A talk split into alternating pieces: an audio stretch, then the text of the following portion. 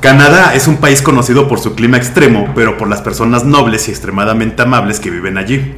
Pero aún así, hay veces que es posible sacar lo peor de una persona, hasta sobrepasar límites que nadie se puede imaginar. A todos nos ha pasado. Sí, a todos, a todos. Convirtiendo un concierto en una pesadilla para los habitantes de la ciudad de Montreal. Hoy regresarás en el tiempo junto con nosotros para recordar la noche más oscura en la carrera de las bandas Metallica y Guns N' Roses. ¡Oh, my God! Tenía desmadre, desmadre fue desmadre, güey. Super Pero pues al final de, así, al final de Rockstars, ¿no? Tenía que Claro, pasar, güey. claro. Ahí te va. A inicios de la década de los 90, Metallica y Guns N' Roses eran las bandas más populares a nivel mundial. Metallica había lanzado el famoso Black Album y Guns N' Roses se encontraba en medio de su legendaria gira Your Illusion. Ok.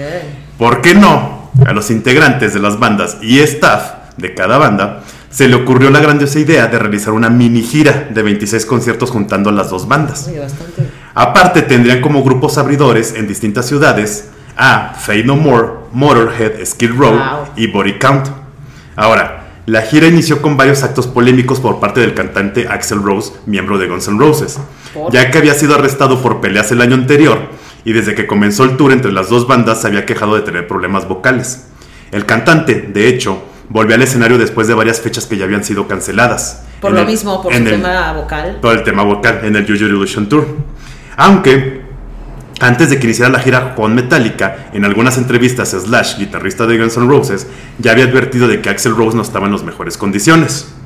Entonces, apenas habían dado unos pocos conciertos entre ambas bandas en su mini gira, cuando llegaría la fecha del 8 de agosto de 1992. Esa noche se reunirían 50.000 personas en el Estadio Olímpico de Montreal. El espectáculo inició con- sin contratiempos. Las bandas abridoras tocaron su setlist, después tocaría Metallica y para cerrar el concierto sería el turno de Guns N' Roses. Porque cada noche se iban, se iban intercambiando. Una noche cerraba Metallica, otra noche Guns N' Ah, Roses. claro, Entonces, sí, para, así que iba, se- ¿no? para ser parejos. Exacto. Metallica inició su show que por aquel entonces gozaba del éxito mundial del Black Album. Durante el concierto ocurrió un incidente que cambiaría el curso del espectáculo. Oh. Cuando, interpre- cuando interpretaban la canción Fade to Black, el cantante y guitarrista James Hetfield se paró sobre una torre de pirotecnia en el momento que ésta se encendía, lo que le ocasionó quedar expuesto directamente al fuego y sufrir quemaduras de segundo y tercer grado en uno de sus brazos y en la cara. Yo estaba tocando la guitarra y esas llamas de colores comenzaron a salir del piso. Yo estaba un poco confundido y no sabía para dónde ir. Caminé hacia adelante y hacia atrás. El encargado de prenderlas no vio que yo estaba atrás, entonces No. una enorme llama de color salió justo debajo de mis pies. Instantáneamente la veo y me doy vuelta, pero ya me había alcanzado el brazo y parte de la cara. El dolor que sentí fue insoportable, diría James Hetfield.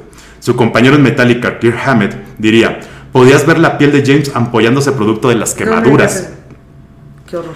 Metallica interrumpió y O sea, pero él no sabía que era una montaña de pirotecnia. Él se monta ahí, se sube ahí, se Él sube sabía, o sea, ahí.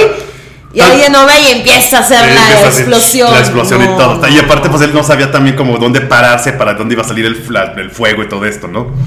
Metallica interrumpió su concierto de inmediato para que James Hetfield fuera trasladado al hospital. Hubo unos problemas antes, como por ejemplo, uno de los guardias de seguridad rozó el cuerpo, su- rozó su cuerpo sin querer con la mano quemada de Hetfield. James, en su desesperación, le daría un puñetazo en la entrepierna por el dolor que le había causado el guardia. Uy, es que, O sea, pues, desmadre por todos lados. Sí, o sea, fue tamaño fue- de dolor Sí, está pues ya fue de reacción, ¿no? O sea, no fue de mala leche, Claro. digamos. El resto de los integrantes de Metallica saldría minutos después a decirle al público que no podían continuar con el show, pero por suerte quedaba todavía el concierto de Guns N' Roses y convertirse en los héroes de la noche y salvarla. Mm. Dos horas después del suceso de Metallica, Guns N' Roses seguía sin salir del escenario. ¡No! o sea, valiéndoles No. madre, güey. Al final, sin muchas ganas de tocar, Guns N' Roses saldría al escenario para tocar un set serio, o sea, sin ganas. sin nada ganas, de solo 55 minutos. El cantante, el cantante Axel. Rose estaba enfurecido porque funcionaba mal un monitor. Retiró a sus compañeros del escenario y cuando iban saliendo del escenario, Axel diría lo siguiente: Este será nuestro último show en mucho tiempo. Y aventó el micrófono. A partir de aquí, a partir de aquí la noche se convertiría en un Ah, caos. se molestó muchísimo. Guns N' Roses hubiera podido salir y haber salvado toda la situación, sencillamente tocando durante las tres horas que quedaban. Pero eso no iba a ocurrir. Axel sacó a toda la banda del escenario, comentó el baterista de Metallica, Lars Ulrich. Y el cantante y guitarrista James Hetfield diría, él pudo convertirse en un héroe. Hubiéramos podido continuar el espectáculo si su banda hubiera tocado. A eso habíamos venido, a tocar. Pero Axel le dio rabia. El monitor no era de su agrado y se enfureció de una forma desproporcionada. Todo lo que ocurrió esa noche fue algo casi gracioso. Yo me prendí como una antorcha y él me opacó. El guitarrista Kirk Hammett añadiría, Axel dijo algo en el micrófono, lo arrojó al piso y salió del escenario. No quería que nadie le robara el show, y ahí fue cuando se armó a lo grande. Ya que Guns N' Roses había terminado prematuramente ese show, los furiosos fans empezaron a destrozar el interior del Estadio Olímpico. No. De las 50.000 personas que estaban en la audiencia, solo unas 2.000 estuvieron en los disturbios. En las afueras del estadio voltearon patrullas, agredieron a miembros de la policía. Y Ah, que- se contagió así la Sí, sí, todo el- bad vibes con todos. todo el desmadre así de ¡ah! y, pues, y obviamente emputados porque a ver Metallica no terminó de tocar y luego Guns N' Roses tocó bien poquito pues No, obviamente todo, cañón, todo el mundo claro. enojado Sí, sí, sí, sí. quemaron todo lo que encontraban a su paso en menos de una hora la ciudad de Montreal se había convertido en un verdadero infierno Jason Newsted, bajista de Metallica, recordaría, la gente no nos dejaba salir del estadio. Nos dirigimos hacia los camerinos y ahí estaban los integrantes de Guns N' Roses sentados como si nada hubiera ocurrido. Axel tenía un cigarrillo en una mano y una copa de champán en la Wow, otra. Y- decía, mi voz me está dando problemas. ¿Tu voz te está dando problemas? A lo que le respondí, entonces no deberías de estar bebiendo ni fumando. No podíamos estar de acuerdo con Axel y su actitud, así que aprendimos mucho acerca de lo que una banda de rock nunca debe de hacer. Kirk Hammett recordaría, por su parte, que al ver a Axel Rose pensó, por un instante creí ver la imagen de Roma cuando se estaba quemando y Nerón continuaba plano. tocando su lira. Se eche desmadre toda la ciudad y estos Se- vayan valiendo se, desmadre. se incendiaron todo Sí, sí, así. Wow. Los daños fueron tantos. Destrucción de farolas de luz, coches de policías, tres policías heridos, 10 fans heridos de gravedad. ¿Qué? 10 fans ah, heridos de gravedad. Que el evento quedaría marcado para siempre en la ciudad de Montreal como uno de los más infames de la historia. Los daños Sí. fueron por millones de dólares y a Guns N' Roses se le prohibiría tocar en el Estadio Olímpico de por vida. Debido al accidente de James Hetfield, la gira se detuvo durante dos semanas y se reanu- reanudaría, reanuda- Reanudaría. reanudaría Reanudaría. hasta el 25 de agosto.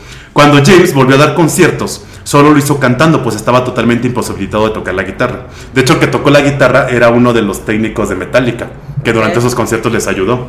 Ah, qué fregón. Cuando por fin se acabó el tour, Metallica y Guns N' Roses nunca volvieron a organizar algo juntos. No, pues ya no, está. pinche desmadre No, que hicieron. En años posteriores, cada una de las bandas siguió su camino. Metallica seguiría dando sus conciertos de manera 100% profesional, mientras que Guns N' Roses siempre daría de qué hablar en sus espectáculos. Y esta fue la historia de cómo una noche que estaba destinada a ser rock y alegría para los fans se convertiría en la noche negra de Metallica y Guns N' Roses. ¡Wow! No inventes. Pero justo es eso. Imagínate el- estas dos bandotas juntas, ¿no? De gira. Y ¿no? que en ese entonces eran las y que bandas de más- pronto venga y se haga todo un desmoder. Impresionante. Y que eran o sea, movió más a toda una ciudad. ¿No? Y aparte Canadá, que Canadá son súper buen pedo los canadienses. es Hicieron un desmadre. güey. O sea, para que hayas vuelto No, loco es que con los contagiaron, canadienses. contagiaron esa mala onda Sí. de, de- no, y es que aparte imagínate cuánto debe haber costado el boleto de ese entonces. Claro. Para ver a los dos juntos. Que se, o sea, obviamente se encabronan de todo, de que no tocaron. de que no tocaron. Porque todo lo de Metallica, pues bueno, fue un accidente, ni pedo, ¿no? Pero Guns N' Roses. Pero ya irte de plano así a destrozar el estadio y. Sí, no, no, no, se destrozaron sí todo el está pedo. complicado. ¡Wow! Y, y Guns N' Roses valiéndole madres. Valiéndole como siempre, como madres. porque aparte siempre, siempre daban los conciertos tarde, se tardaban 3, Siempre 4 tenían horas. esa siempre, siempre. Y hasta la fecha lo siguen teniendo. Que se tardan Ay, pero es que son 2, 3 maravillosos. horas. Ya está todo el mundo esperando. Así que Ya. dices, no, no, no, mames. Pero es Axel Rose, el pedo es el, el Axel Rose. Axel Rose y entonces lo juntas, ¿no? Como que también tanto rockstar en un mismo lugar está bien. Sí, no, y se sé, armó todo el- No sé qué tan, ¿sabes? Sí, no, y ¿Qué se armó el calm down puede ser eso? Es, O sea, es que ¿no? estuvo mal, o sea, ¿para qué juntas? A ver, Metallica es heavy, eh, Metallica es heavy metal, Guns N' Roses era rock, o sea, no. Ya no güey. sabes que va a estar intenso. Porque O aparte sea, los, la- la- la- los fans son muy distintos de cada banda. O sea, no- Exacto. o sea, la misma El banda. público es diferente. Es, es muy distinto. O sea, si hay, sí hay gente que le gusta Metallica y Guns N' Roses, pero, o sea, pero cada muy quien es un nicho, son dos nichos. todos estos juntos ahí en Y luego estos güeyes rockstars les valió madres y son cagadero por todas Pero lo que partes. les pasó güey. también que se empezó a así que la piel se le empezó a quemar también. qué No, y de hecho tiene cicatrices. O sea, tú ves Claro, a James es y todavía que sigue teniendo así. O sea, aquí esta parte la tiene fuertes, así. claro. Wow. Pero pues ahí estuvo la historia de, de- Órale, de las divas de Guns N' me, hubiera encantado, ¿no? Que se hubiera logrado o que se intentara hacer ahora. Uf. Pues, eh, hubiera estado bueno. No, pero ya, ya después No, no ya, no, nunca van a trabajar juntos. Ya después el desmadre de una noche. Sí, sí, hay que aprender las lecciones cuando son así de fuertes. Exacto. Ok. Oigan, pues ahí seguimos. Síganos de Pelo Show Oficial. Suscríbanse al canal, no les cuesta.